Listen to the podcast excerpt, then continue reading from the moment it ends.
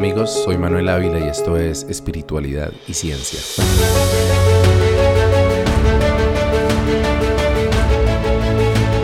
Bueno, primero que todo quiero saludarlos, darles las gracias por escuchar este audio y contarles que después de una larga pausa desde el verano del año pasado, pues finalmente he podido continuar con mi podcast.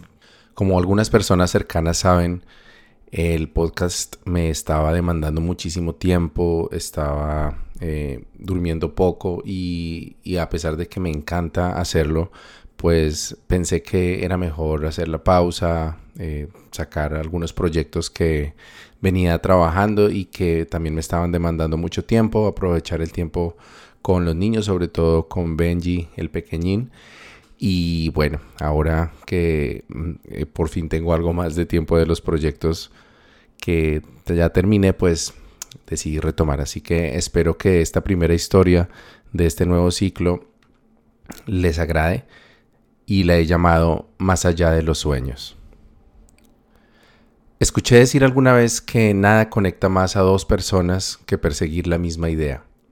Eso fue justamente lo que sucedió con Paula y conmigo ese 15 de noviembre de 2009, cuando fuimos juntos por primera vez a tomar yagé, donde el Taita Fernando. Cuando nos reunimos después de haber atravesado nuestros trances de ayahuasca y conversamos sobre nuestras experiencias, nos dimos cuenta de que habíamos coincidido en una misma visión, la de que seríamos pareja y tendríamos una larga historia juntos. Pero el punto más importante de nuestra profecía enteogénica fue la idea de que nos conectaría con fuerza durante los años siguientes. Supimos que seríamos padres de un ser proveniente de las estrellas. El yagé es un poder tan arrollador e impredecible que uno no se siente en absoluto autor o ni siquiera coautor de las visiones que experimenta. Así que no me sentía avergonzado al decirle a una amiga que apenas había conocido dos semanas atrás que según el yagé tendríamos un bebé juntos. Paula inmediatamente me hizo saber que ella había visto lo mismo y me abrazó con ternura como queriéndose aferrar a esa visión que ahora existía en otra mente, en otro corazón además de los suyos. Así pues, Paula y yo empezamos nuestro noviazgo con la certeza de que algún día tendríamos un bebé, una idea atípica o incluso aterradora para muchas otras parejas. Sin embargo, Paula tenía apenas 20 años y mi hija Ana María 10, así que a todas luces un bebé en casa, por más bella que sonara la idea, tendría que esperar unos cuantos años para llegar. Y así fue. Pasaron los años y Paula y yo nos enfocamos en formar un hogar con Anita, resolver la ajustada economía familiar y recorrer juntos nuestro camino espiritual. Pero no quiere decir que nos hubiéramos olvidado de nuestro futuro hijo, a quien apodamos el Angelito. De hecho, cada vez que salíamos de una ceremonia de yagé, nos preguntábamos mutuamente si habíamos visto a nuestro angelito. A veces ella lo veía, a veces lo veía yo y un par de veces volvimos a coincidir los dos, pero siempre nos alegraba y entusiasmaba alimentar la idea de ver nacer algún día un pequeño fruto de nuestro amor. Sin embargo, fue en aquel viaje que hicimos al oído del mundo, en el corazón de la Sierra Nevada de Santa Marta, el momento en que mirándonos a los ojos decidimos que ya era tiempo de pedirle a nuestro angelito que viniera al mundo. Para ese momento, Paula y yo estábamos viviendo el comienzo de nuestro desencanto del esoterismo y en particular de la gnosis, Así que de común acuerdo decidimos dejar de lado la práctica de la magia sexual, entre comillas, la cual, al centrarse en la necesidad de evitar a toda costa la eyaculación, sospechábamos que estaba siendo difícil que Paula quedara en embarazo. Por otra parte, mis prolongados viajes a los Estados Unidos no solamente se interponían en nuestro esfuerzo por concebir al angelito, sino que además estaban creando una brecha en mi relación con Paula. Mientras yo me esforzaba por abrir las puertas del norte para nuestra familia, Paula tenía que quedarse lidiando con los altibajos de la adolescencia de mi hija, la disciplina de mi madre y sin siquiera un espacio propio que pudiera sentir suyo porque habíamos decidido poner en arriendo nuestro apartamento, creyendo que nuestra partida hacia los Estados Unidos era inminente. Esta brecha que el tiempo, la distancia y la dificultad para concebir estaban surcando en nuestra relación de pareja exigía de mi parte una atención mucho mayor al estado emocional de Paula y un gran esfuerzo para que mi presencia y compañía se sintieran a pesar de las dificultades. pero por el contrario, las luces y destellos del sueño americano me obnubilaron y me hicieron licencioso, descuidado. En Nueva York, viviendo en el corazón de la gran manzana, en un condominio de 3 millones de dólares, me sentí como viviendo una vida alterna en la que era soltero, adinerado y exitoso. Cuando viajaba a Chicago y cuando me encontraba con David en Nueva York, me embriagaba con frecuencia y me deleitaba con los mejores cortes de filete neoyorquino, salmón ahumado y otros platos sofisticados. Mi proverbial timidez me mantuvo a salvo de involucrarme con alguna otra mujer durante mis viajes, pero no así de entretenerme con conversaciones intrascendentes pero comprometedoras que sostenía a través de internet con algunas mujeres en Colombia. Paula, que no se prestaba para los juegos que a mí me animaban, no obstante, había encontrado a un amigo cercano quien se convirtió en ese apoyo que yo le negaba. Así que sin saberlo, los dos caminábamos a ciegas hacia el más triste de los abismos de los amantes, el de aquellos que dejan morir el amor poco a poco, no por desamor, sino por pura negligencia. Con mi regreso a Colombia, las cosas mejoraban ostensiblemente. Era claro que el amor que sentíamos era fuerte y se revitalizaba cuando volvíamos a estar juntos, pero el fantasma de futuros viajes seguía allí, y aún no conseguíamos que nuestro angelito viniera para tal vez darnos una ilusión, un nuevo norte para nuestra joven familia, amenazada por nuestra tosudez de querer caminar sobre la cuerda floja. Paula hizo una visita al ginecólogo para confirmar que no hubiera nada en su cuerpo que le estuviera dificultando quedar en embarazo. El galeno le ordenó algunos exámenes y pocos días después la citó de nuevo para emitir su diagnóstico. El resultado Paula tenía múltiples quistes en sus ovarios, por lo que, según dijo el médico, no le sería nada fácil tener un bebé. La noticia nos cayó como un balde de agua fría, pero pasado el desconcierto inicial, ninguno de los dos aceptó ese pesimista pronóstico como una realidad. Por el contrario, nos pusimos en acción haciendo uso de nuestros recursos médicos tradicionales y espirituales.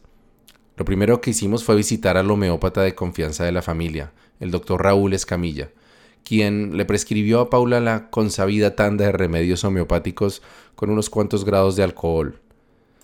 Pero además le recetó un tratamiento proveniente de las tradiciones ancestrales de Colombia, una ración diaria de sopa de cucha de río, que es un pez de coraza dura y vientre blando, emparentado con el bagre y muy desagradable a la vista. En condiciones normales, Paula no habría aceptado el régimen de potajes de ese feo animal, pero por asegurar la llegada del angelito, ella estaba dispuesta a hacer lo que hiciera falta. Lo que no sabía en ese momento era que la sopa de cucha no sería el trago más amargo que tendría que aceptar para abrir el camino para la llegada de un ser cuya luz y fuerza apenas podíamos imaginar. Dentro de la cosmovisión que Paula y yo compartíamos en esos días, nada sucedía por casualidad, y no había accidentes fortuitos sino que todo hacía parte de una cadena de sucesos interdependientes y causales, cuya secuencia nunca podemos ver hacia adelante, sino que va tomando sentido a medida que se recorren. Pero estos hechos no estarían predestinados, sino que se presentaban como oportunidades para acercarnos a lo mejor que podríamos llegar a ser en nuestra existencia. Así que entendimos nuestra dificultad para engendrar al angelito como una señal del cosmos de que no estábamos preparados para la importante misión que estábamos por emprender. Consultamos con nuestros maestros Mara y el abuelo Luis y ambos coincidieron con nuestra interpretación, pero fue el abuelo Luis quien nos dio la clave que creímos que necesitábamos escuchar. ¿Y ustedes ya hicieron pagamento por ese propósito? Sí, abuelito, nosotros hicimos pagamento en el oído del mundo. No, señor, ustedes allá fueron a pedir que ese ser encarne, pero allá no es el pagamento.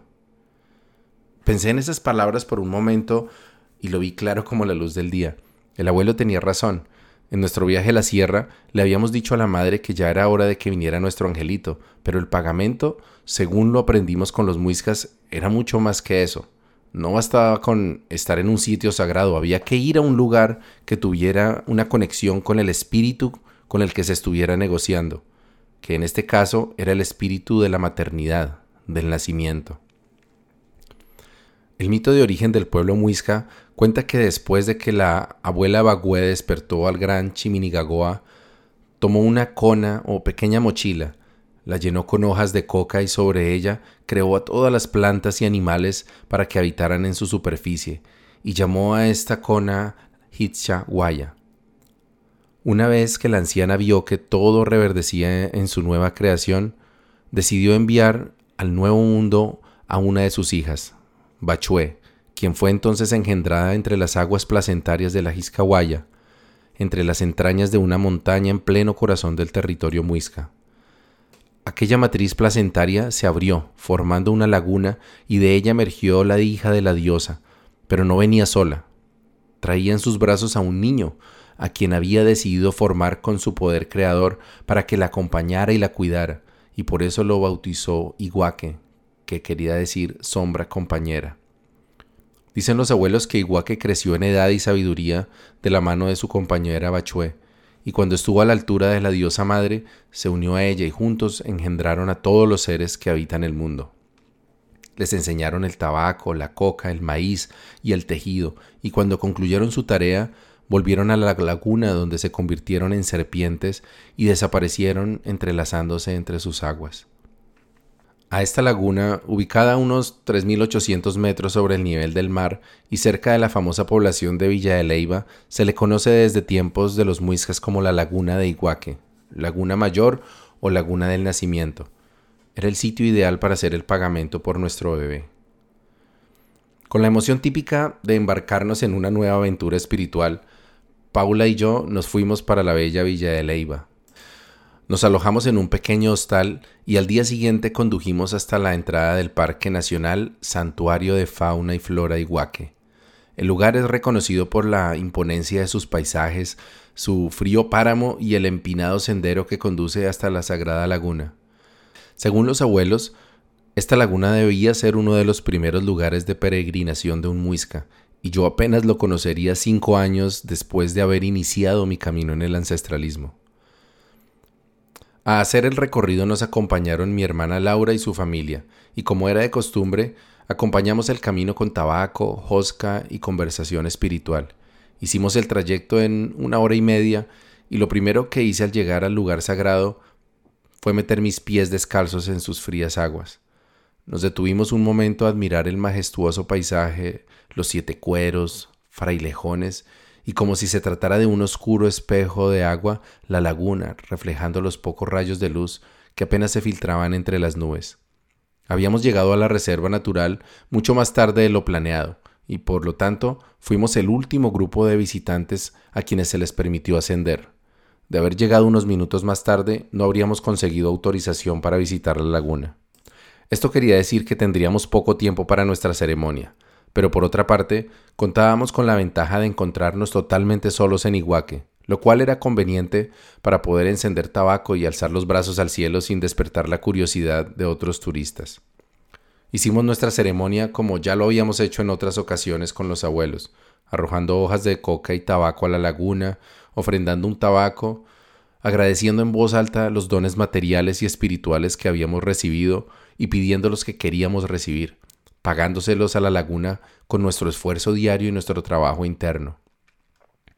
Paula y yo nos tomamos de la mano y mirando hacia el centro de la laguna, prometimos poner toda nuestra conciencia y nuestra voluntad para formar a ese ser que la divinidad nos iba a entregar, para formarle en sabiduría y amor, tal como la madre Bachuelo había hecho con el padre Iguaque después de emerger de sus aguas. En ese momento nos dimos cuenta que la espesa niebla nos comenzaba a envolver, y sentimos las primeras gotas de una fría llovizna. Lo interpretamos como una respuesta positiva del espíritu de la laguna, pero también como que era tiempo de iniciar nuestro regreso. En una hora empezaría a oscurecer y el camino era demasiado escarpado como para descender a tientas. Volvimos a Bogotá con la convicción de que nuestro angelito estaría pronto con nosotros, Paula siguió tomando su sopa de cucha y los dos seguimos intentando concebir y mejorar nuestra relación de pareja para poder asegurarle un ambiente saludable y amoroso a nuestro bebé. Las cosas entre Paula y yo, como dije antes, no estaban en su mejor momento, y se complicaban aún más por el hecho de estar viviendo con mis padres en un pequeño cuarto de su casa, mientras esperábamos que se aprobara mi solicitud de visa para trabajar en los Estados Unidos. Eso significaba que no teníamos nuestro propio espacio y que siempre estábamos acompañados por mis padres, lo cual es grandioso en condiciones ideales, pero no cuando dos personas están tratando de reconciliar una vida en stand-by, la incertidumbre por un futuro incierto en otro país, las ganas de tener un bebé y los problemas de pareja que se habían venido acumulando a fuerza de muchas palabras no dichas, mis repetidas ausencias y mi falta de sensibilidad con la situación personal de Paula, sus miedos y frustraciones. Para colmo de males, teníamos apenas unos días después de nuestro regreso de la laguna de Iguaque, antes de tener que irme nuevamente a Chicago por motivos de trabajo, y Paula no podría acompañarme, porque la embajada americana había cancelado su visa de turismo por un mal cálculo que mi jefe y yo hicimos durante nuestro proceso de inmigración. Así que intentamos ignorar nuestros problemas y esforzarnos por concebir a nuestro angelito. Ya veríamos luego cómo enfrentar lo que sucediera. Paula y yo sabíamos que algo muy fuerte nos unía, pero también, por primera vez desde que nos conocimos, sentimos un espacio que crecía entre los dos. La idea de que quizás no fuéramos el uno para el otro seguía latente en la mente de Paula, aunque no me lo hizo saber. No lo haría hasta que aclarara esa sospecha que tenía desde hacía algunos días. Y la respuesta que buscaba no tardó en llegar. Yo me enteré con una llamada de Paula a mi teléfono celular una tarde mientras regresaba de hacer unas diligencias de trabajo en el norte de la ciudad. ¿Ya vienes para acá? Es que tengo algo importante que contarte. Sí, ya voy hacia allá, pero ¿qué es? No me vayas a dejar en ascuas, dime de una vez. Estoy embarazada. Aún puedo recordar ese momento exacto, esas dos palabras que había anhelado desde hacía tanto tiempo, aunque me habría gustado verla a los ojos mientras las pronunciaba. La respuesta a nuestro pagamento en la laguna de Iguaque había llegado sorprendentemente pronto. Llegué al apartamento tan rápido como pude y cuando por fin pude abrazarla, le prometí que todo sería distinto, que dejaríamos atrás nuestros problemas y podríamos por fin darle el hogar espiritual y lleno de amor que nuestro angelito merecía. La cuestión con las promesas es que son contratos con varias condiciones en letra pequeña, condiciones que usualmente ni siquiera conoce quien hace la promesa. Me despedí de Paula con un beso en los labios y ella se quedó con una lágrima a punto de asomar de sus párpados. No quería que me fuera, pero tampoco quería quedarse. Su relación con mis padres era buena, pero se sentía hastiada de no tener su propio espacio, de no saber si podría volver a los Estados Unidos o no, de dudar si todavía nos amábamos o no. Yo por mi parte, ajeno a su dolor, inicié un nuevo viaje hacia el país del norte, esta vez por tres meses, tres meses durante los cuales, como de costumbre, disfrutaría de numerosas invitaciones a cenar con nuestros amigos, tardes de copas, actividades deportivas y horas de conversaciones intrascendentes e inadecuadas por internet. Mientras tanto en Bogotá, Paula se sentía cada vez más sola, más frustrada, más lejos de mí Así que no era de sorprender que justo durante esos meses Paula se acercara todavía más a ese amigo que había conocido poco antes. Él notó su tristeza y reconoció en ella la mujer de oro que es. Ella se aferró a él porque la hacía sonreír y poco a poco se fue ganando su corazón. Paula fue honesta conmigo y cuando hablábamos por internet me contaba que salían de vez en cuando, que la hacía sentir bien, que la sacaba de su frecuente aburrimiento y que la respetaba. Yo, consciente de mi gusto por alentar flirteos por el puro placer de la conquista, la dejé hacer y no le recriminé su interés por aquel joven. Por el contrario, se me ocurrió que el que estuviera distraída me servía para poder despreocuparme de sus vaivenes emocionales y seguir en lo mío, disfrutando mi vida de soltero en los Estados Unidos, pensando que todo saldría bien por arte de magia. La distancia entre los dos se iba ensanchando a instancias de mi inconsciencia y yo seguía dando por seguro el amor de Paula. Total, el yajé nos había mostrado que estaríamos juntos, así que no había nada que temer, hasta que sí hubo algo que temer. Una tarde, después de una larga ausencia telefónica de Paula, escuché el mensaje de voz más frío que había recibido de ella. Manuel, yo no sé qué nos pasó, pero ya no siento lo mismo que antes. Tú tienes tu vida ya y yo aquí no tengo nada, necesito construir algo. Yo creo que lo mejor es que terminemos. Cuando vengas hablamos y miramos qué hacemos con el bebé. Fue como si me hubieran quitado el piso de debajo de los pies. Sabía que Paula no se sentía bien y que había distancia entre nosotros, pero jamás se me ocurrió que fuera algo tan serio como para terminar con nuestra relación. También pensé en el hombre que estaba frecuentando y me pregunté si tendría algo que ver. En cualquier caso, sabía que tenía que hacer algo. Afortunadamente ya faltaban pocos días para mi regreso a Bogotá. Conversamos por teléfono varias veces durante esos días, pero nada parecía funcionar. A pesar de mis promesas y actos de contrición, Paula parecía mucho más cerca del fin de nuestra historia que de una segunda oportunidad. Todo dependería de lo que ella sintiera cuando nos viéramos a los ojos a mi retorno a Colombia. Apenas puedo imaginar el cúmulo de emociones en el pecho de Paula mientras ella me esperaba al frente de las llegadas internacionales del aeropuerto El Dorado. Ya no sabía si me amaba, no sabía si quería esa vida que yo le había ofrecido fuera de Colombia y quizás... no, mejor no pensar en eso, pero ¿sería posible que tampoco quisiera ya que viniera nuestro angelito? A pesar de todas sus dudas, había una realidad que nos mantenía fuertes. Mientras me esperaba allí en medio de la multitud, un pequeño granito de luz alumbraba en su vientre y dirigía la sinfonía de su sistema hormonal, sus emociones y quizás de los acontecimientos que sucederían después de mi llegada. Advertí sus ojos verdes mientras me acercaba con prisa arrastrando mis maletas. Cuando estuve a su alcance, pareció dudar por un segundo y entonces me abrazó con fuerza, mientras por su mejilla rodaba esa lágrima que apenas se había asomado con nuestra despedida. Seguimos así por un largo instante y le di gracias a Dios. Sentí que los dos aún estábamos allí. Paula también lo sentía aunque tenía miedo porque sabía que aún teníamos pruebas difíciles que superar en el horizonte. En los días siguientes, Paula me confió sus frustraciones y temores durante mi ausencia.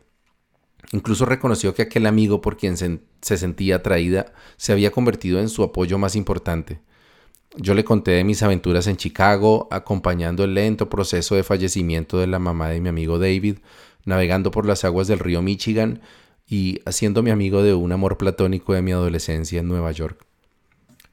Las cosas parecían estar tomando un buen cauce, pero una noche mientras trabajaba en mi computador, abrí una caja de Pandora que en retrospectiva pienso que tal vez debía haber mantenido cerrada. Paula me había dado acceso a su correo electrónico para que le ayudara con un trámite mientras ella descansaba de un fuerte mareo. Abusando de la confianza que me había otorgado al darme la contraseña de su correo electrónico, me puse a ver, a escudriñar a ver si encontraba alguna conversación entre ella y su amigo especial. Un abuso de confianza que luego aprendería tuvo un costo demasiado alto. Mientras leía los chats que efectivamente no tardé en encontrar, regresó a mi mente como un flash del pasado ese cóctel de sensaciones de angustia, exaltación y rabia que había sentido y que había sido mi verdugo durante el lento y doloroso resquebrajamiento de mi relación con mi primera esposa. Las conversaciones sobre las que mis ojos saltaban rápidamente me mostraban una realidad muy distinta a la que Paula me había confiado. Lo que estaba leyendo no me parecía la relación entre dos amigos que se gustan, sino más bien entre un hombre y una mujer en una relación de pareja. Al menos advertí que mientras que él se notaba claramente enamorado, ella no era tan cariñosa, pero también era cierto que Paula no solía expresar sus emociones tan abiertamente. En todo caso, lo que me partió el corazón fue ver que Paula nunca le dijera que me amaba a mí y que a pesar de lo que sentía por él no me dejaría. Al contrario, en más de una ocasión ella le hizo saber que a veces sentía que debía dejarme, pero no sabía cómo hacerlo. Lo que dio el puntillazo final a mi endeble carácter fue que me di cuenta que esas dudas y la posibilidad de dejarme seguían vivas en el corazón de Paula incluso mucho después de saber de la llegada de nuestro angelito. Mi mente se llenó de confusión y entre la angustia y el mar de dudas surgió como un falso salvador mi ego en todo su esplendor. La imagen que se estaba consolidando en mi mente era la de una mujer atada a mí por conveniencia, enamorada de otra persona y sin el carácter suficiente para tomar la decisión de dejarme y poder seguir con quien de verdad se había ganado su corazón.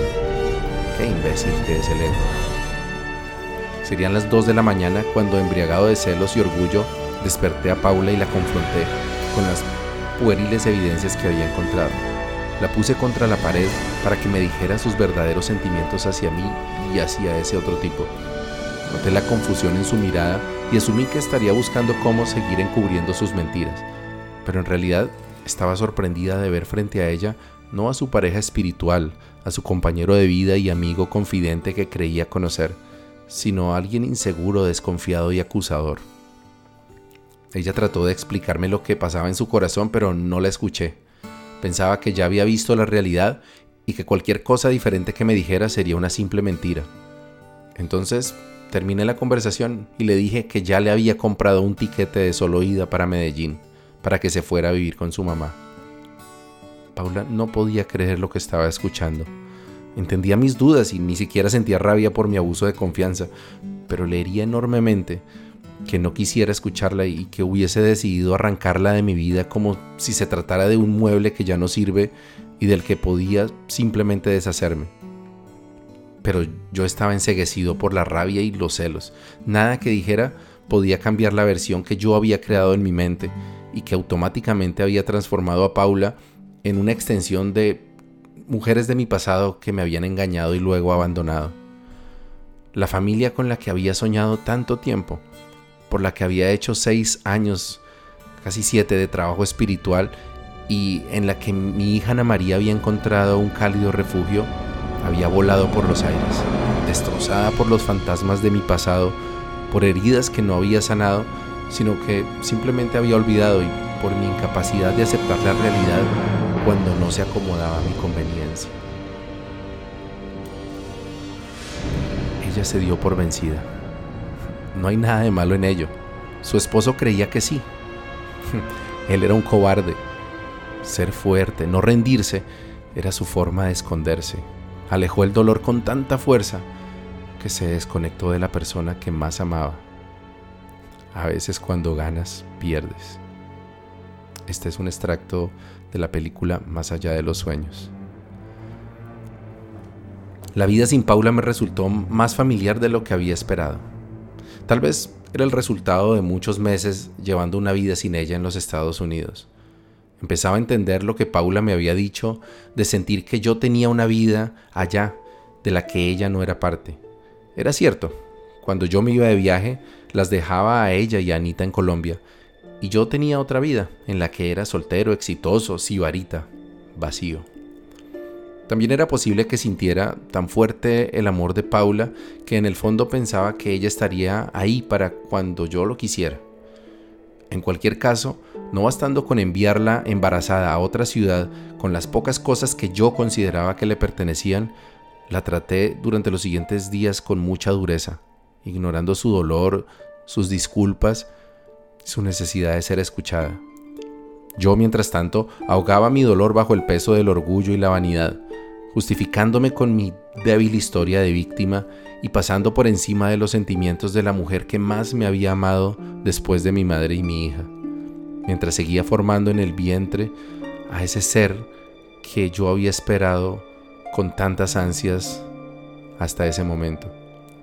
Pero el orgullo es una anestesia que tarde o temprano se diluye y así, poco a poco, me iba quedando sin manera de esconder mi torpeza ni de sostener mi autoengaño. Mi vida sin Paula no era vida, sino apenas sobrevivencia. Ella era mucho más que mi pareja, era parte de mi identidad misma, esa que había formado desde que construí una vida alrededor de la espiritualidad. Un plan de vida y un propósito y la espera de nuestro angelito. Pero para mi admiración, Paula me mostró una fuerza que no le había conocido hasta entonces. A pesar de mis dudas y mis recriminaciones, ella no se daba por vencida. Seguía pendiente de mis cosas y había encontrado la manera de atravesar mi coraza y tocarme el corazón con correos electrónicos llenos de honestidad y dulzura. Cada vez hablábamos más a menudo y ni por una sola vez Paula llegó a recriminarme la violación a su privacidad ni la incoherencia entre mis actos y lo que demandaba de ella pero yo no encontraba cómo confiar nuevamente en ella, no sabía cómo acallar mis dudas y poder creer en sus palabras, en nuestra historia. Uno de los momentos que hicieron sentir más real aquel dolor que yo estaba causando fue cuando Paula y su mamá fueron a un laboratorio médico para hacerle seguimiento al desarrollo del bebé con ultrasonido. A la sazón, Paula estaba en su decimosexta semana de embarazo y ya era posible discernir el sexo del bebé. Nosotros siempre habíamos visto en nuestras visiones de Yahé y nuestra imaginación a un niño que quizás mezclaría características de los dos, pero el diagnóstico del econosonografista era inequívoco. Nuestro angelito no era un niño, sino una niña. Para mí la noticia fue un motivo inmediato de alegría, pero para Paula fue una pequeña despedida. Por el momento no llegaría ese pequeño inquieto angelito que había imaginado, así que tenía que decirle adiós al niño y recibir en cambio a la pequeña princesa que llegaría a nuestras vidas en un momento tan difícil.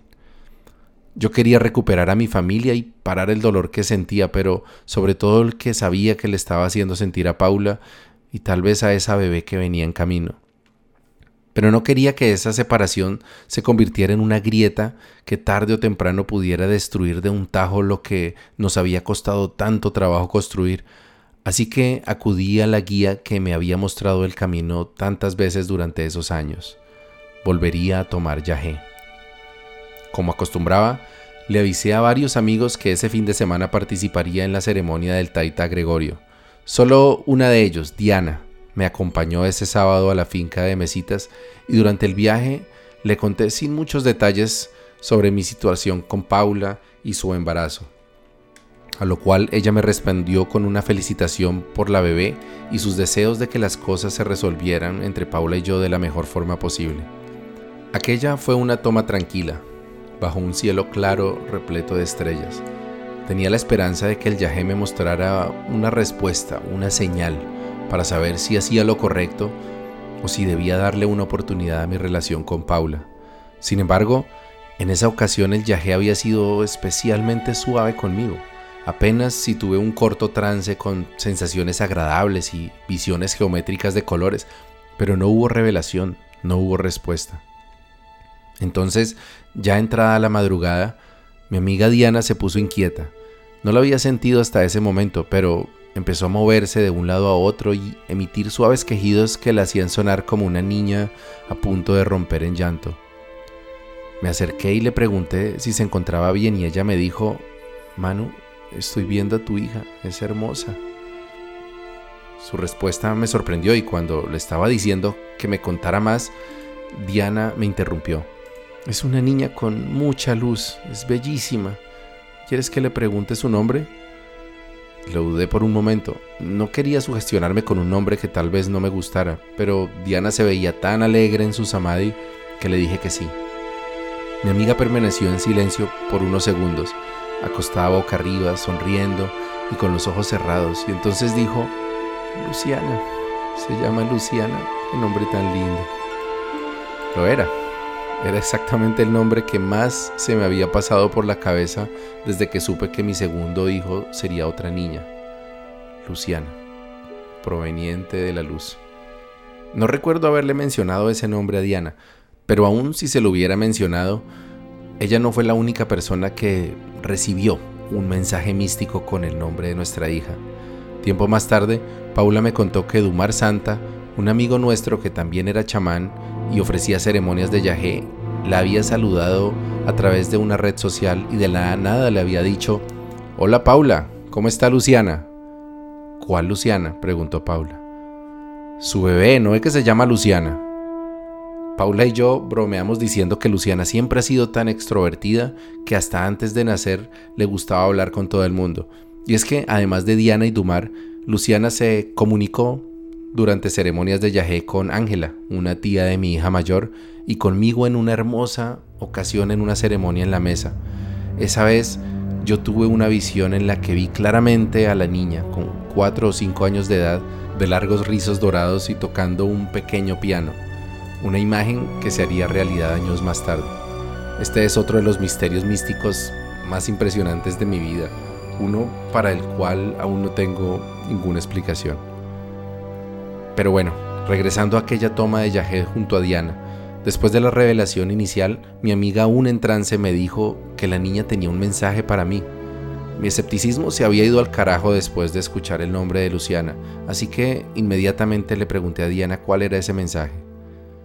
Dice que debes escuchar a Paula, que no seas tan duro con ella, que la escuches, repitió un par de veces. Mis ojos se llenaron de lágrimas y en ese momento todo el peso de la culpa cayó sobre mis hombros. ¿Cómo era posible que hubiese sido tan duro, tan cruel? Pero le prometí a mi hija en la distancia, ya en el vientre de su madre, que haría lo que me estaba pidiendo. No descansaría hasta que pudiera hablar con Paula. No solo hablar, sino comunicarme de verdad con ella. No sabía cómo lo haría, pero ahora tenía mi respuesta y no pensaba fallar. Al día siguiente, llamé a Paula y le conté lo que había ocurrido durante la ceremonia. El mensaje que recibió Diana la sorprendió incluso más que a mí y pude entenderla completamente cuando me contó de su conversación con Dumar. Nuestra hija es demasiado especial, me dijo emocionada. Después de eso me propuse escuchar todo lo que Paula tenía para decirme, y eso hicimos durante los siguientes días. Sin embargo, por más que lo intentaba, no podía creerle totalmente. Seguía sintiendo que me ocultaba algo y no sabía cómo resolver esa encrucijada. Eventualmente Paula suspiró con frustración y me dijo, ya no sé qué hacer, Manuel. Por más que lo intento, no sé cómo hacer para que me creas, que te amo a ti, que quiero una vida contigo, con Anita y con nuestra hija. Si me permití conectarme como lo hice con alguien más, fue porque me sentía sola y necesitaba un abrazo, alguien que me escuchara, sentirme protegida. Sé que debí decirle que no tenía ninguna intención de dejarte, que lucharía por mi familia, pero sencillamente no me importaba aclarar lo que él pensara, sino lo que sentía yo. Ya no tengo nada que perder, así que por lo menos quiero que sepas todo lo que tengo para decir. Paula siguió hablando, por momentos lloraba y su voz empezó a temblar cuando decidió contarme cosas que había guardado para sí por años, cosas que ella sabía que podrían incluso reafirmarme en mi decisión de terminar nuestra relación.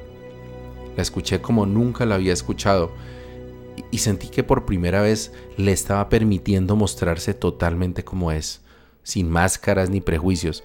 La escuché admirando su entereza y el valor para reconocer fallas que nunca antes había visto a alguien aceptar con tanta humildad. La escuché sabiendo que estaba conociendo el carácter de la mujer que me guiaría en el resto de mi camino. Cuando terminó, me dijo que entendería si yo no quería volver a verla, pero que esperaba que no le fuera a negar a nuestra hija la posibilidad de crecer cerca de un padre tan bueno como yo. Entonces, todas mis dudas desaparecieron excepto una. ¿Sería yo digno de estar al lado de una mujer tan fuerte como Paula? Esa duda se convirtió desde entonces en una motivación Paula me había dado la muestra de amor más grande que había recibido hasta entonces. Había vencido por un momento miedos profundos y había saltado al vacío, mostrándose totalmente transparente ante mí, que la había juzgado de forma tan dura, arriesgándose a perderlo todo en favor de la verdad. Un par de días después, tomé un avión con destino a Medellín para recuperar el amor de mi vida y la familia que estuve a punto de perder por mis inseguridades y egoísmo y Paula me recibió sin rencor ni recriminaciones. Tal vez porque sabía que una vez más habíamos tenido que caminar de la mano, atravesando la noche oscura para encontrar nuestra propia alma. Pero esta vez nuestro angelito de cabellos dorados nos había guiado con su tierna sonrisa. Gracias, Lucianita. Annie dijo, Cristi, hola, ¿te acuerdas de mí? A veces cuando pierdes ganas, ¿Cómo hemos llegado hasta aquí? Viajar hasta aquí es como todo lo demás. Está en tu mente. Solo tienes que cerrar los ojos y sabes a dónde vas. Parece que lo hicimos entonces. Donde estabas, lo intenté todo. Nada funcionó. Hasta que, hasta que intentaste seguirme. Lo que algunos llaman imposible es solo algo que no han visto nunca. Más allá de los sueños, una linda película de 1998 que te recomiendo. Buen camino y buena brisa.